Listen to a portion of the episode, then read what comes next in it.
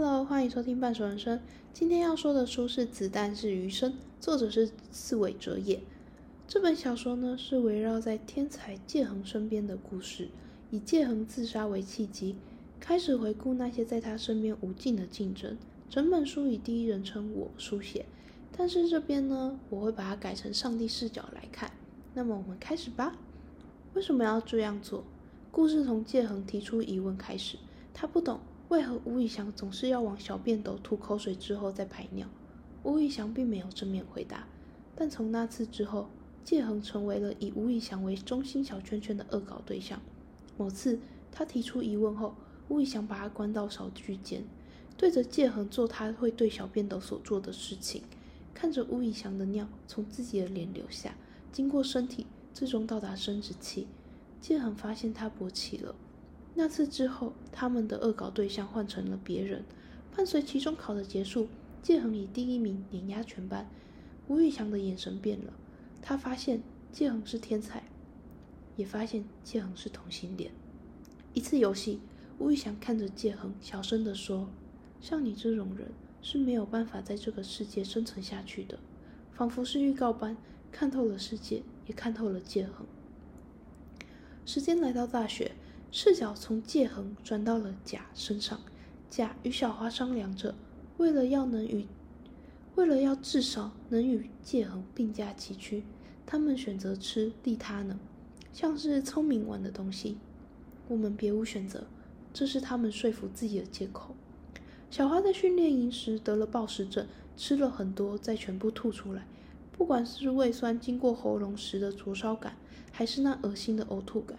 又或是吐完后眼眶的红与泪，头发的冰凉，甲知道那是小花努力的证明，至少他敢承认自己已经努力到头破血流了。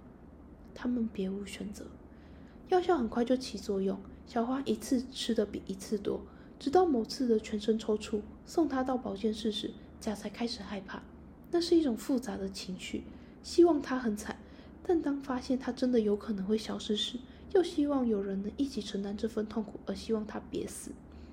甲去保健室看见逐渐好转的小花，松了口气，因为他发现原来自己没有比台大自工的其他人更高尚或更扭曲，大家都是一样的，为了追逐界恒，拼尽所有。不要让界恒知道。小花看着窗外说：“不要再给小花吃那种药了。”界恒注视着甲，并告诉他要打。就要打头骨前方，那里最硬。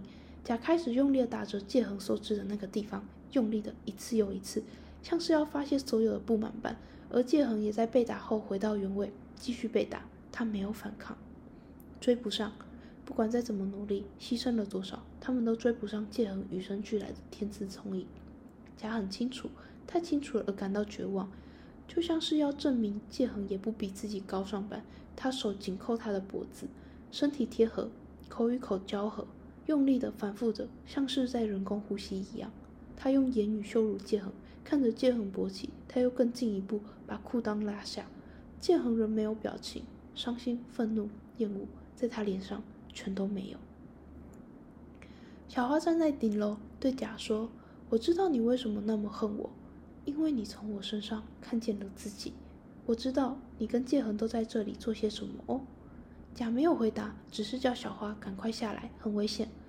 围墙外，小花看着甲走向前，纵身一跃，没死成，成为植物人，一点也不后悔。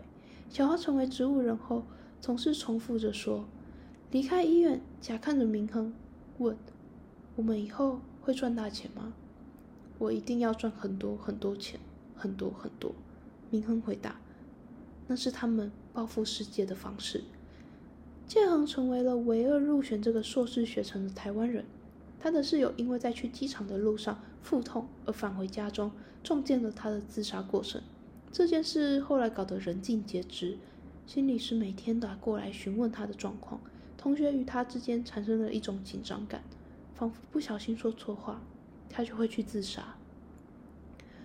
室友一直很想要让他去参与一个很像邪教的互助会，希望他可以变正常。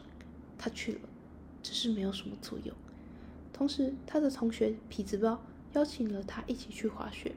在滑雪的过程中，痞子包开始轻轻抚摸介恒的耳背与头颈，逐渐的，他把介恒的头推到他的裤裆。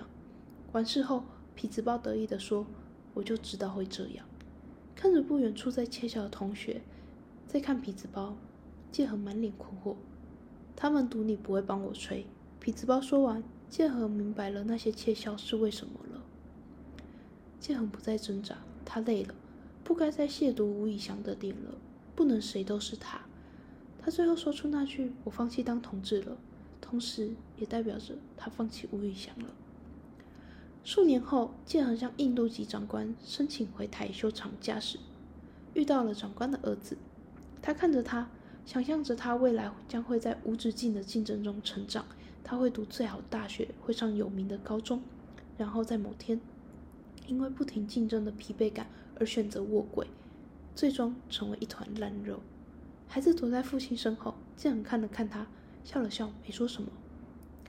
回到台湾，他与吴以翔一起去探望小花。小花在那之后清醒的时间逐渐增长，而且也非常努力复健，身体开始能够走动。我觉得人从选择自杀那一刻开始就死了。介恒对吴以翔说：“小花自杀了。”她被发现在厕所，用牙线紧绕缠绕颈部。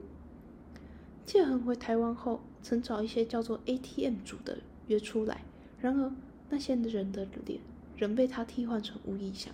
他不停的贡献金钱给不同的 ATM 组。吴以翔曾跟他说要拓展自己的交友圈。我有啊，我每天都上工不少。谢恒说，他知道吴以翔也有在做 ATM 主。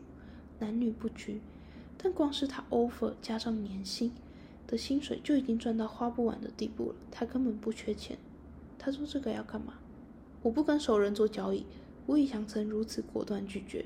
直到某次他在公园看见吴以翔正在驯服他的 ATM 奴，那两人可以说是毫无人性。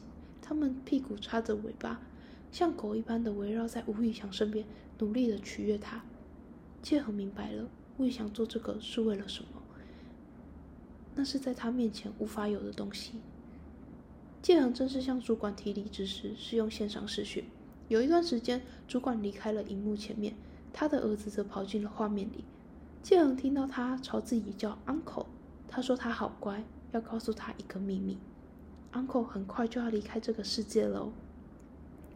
最后，小男孩被吓哭，而主管则一脸茫然地安慰他的儿子。这一段他说了很多现实又残酷的话，我建议这一篇一定要去细细的看那一段，完整的为他的为他选择自杀做了说明，毕竟太绝望了。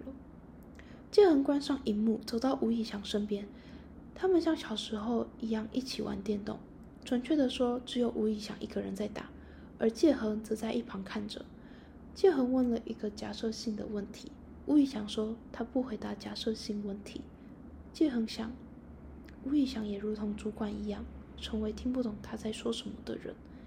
但后面吴以翔还是回答了：如果变成小花一样的情况，他不会帮他安乐死，他要让他尝尽痛苦，痛苦，痛苦。他一边说，一边对着电玩里的角色暴打。所以不准死。吴以翔望向介恒：“对不起。”介恒说着：“你假装我可以救赎你，而我也以为我就可以救赎你。”然后我才发现那是一场骗局。你要什么时候才活在现实世界里？吴以翔问。介恒想，永远没有那一天了。这本书呢，有主线跟支线，我只有写主线。那主线就停在界恒上，永远没有那一天了。支线呢，有像是明亨小时候的故事，明亨与甲一起去祭拜界恒的篇章。的过程，这些时间线呢，都是在剑恒死掉后，他们一起讨论，中间穿插了几篇剑恒视角。对了，我为了说书方便，把书中称为我的人改成了甲，这样呢也比较不容易搞混。故事里呢，天才界恒的自杀不被理解，他就像是星星，耀眼灿烂。然而，从主线来看，他是个天资聪颖的普通少年，对于恋爱也笨拙。当他发现身边的人因为自己的天赋而搞得伤痕累累，死的死，伤的伤，他只能痛苦。别人来说羡慕的天才之称，在他身上却像个诅咒。人们不停的竞争，到最后总是把自己逼入绝境，而他也只能看着其他人如此。印象最深的应该是明亨，我呢，他知道那些挣扎，那些过程总是痛苦。但当书中的甲问起如果他可以回到过去，是否会选择别条路时，明亨说他还是会维持原样，就算是他的孩子，他也如此希望着。为什么明明很痛苦，相似的有那么多？假疑惑的询问，明恒给了我一个答案，真的是有够印象深刻。他说：“死的不会是我。”这是自信吗？或是一种自知呢？总之，真的很让我印象深刻。这部分希望读者们去阅读这本书，才更会有共鸣或共感。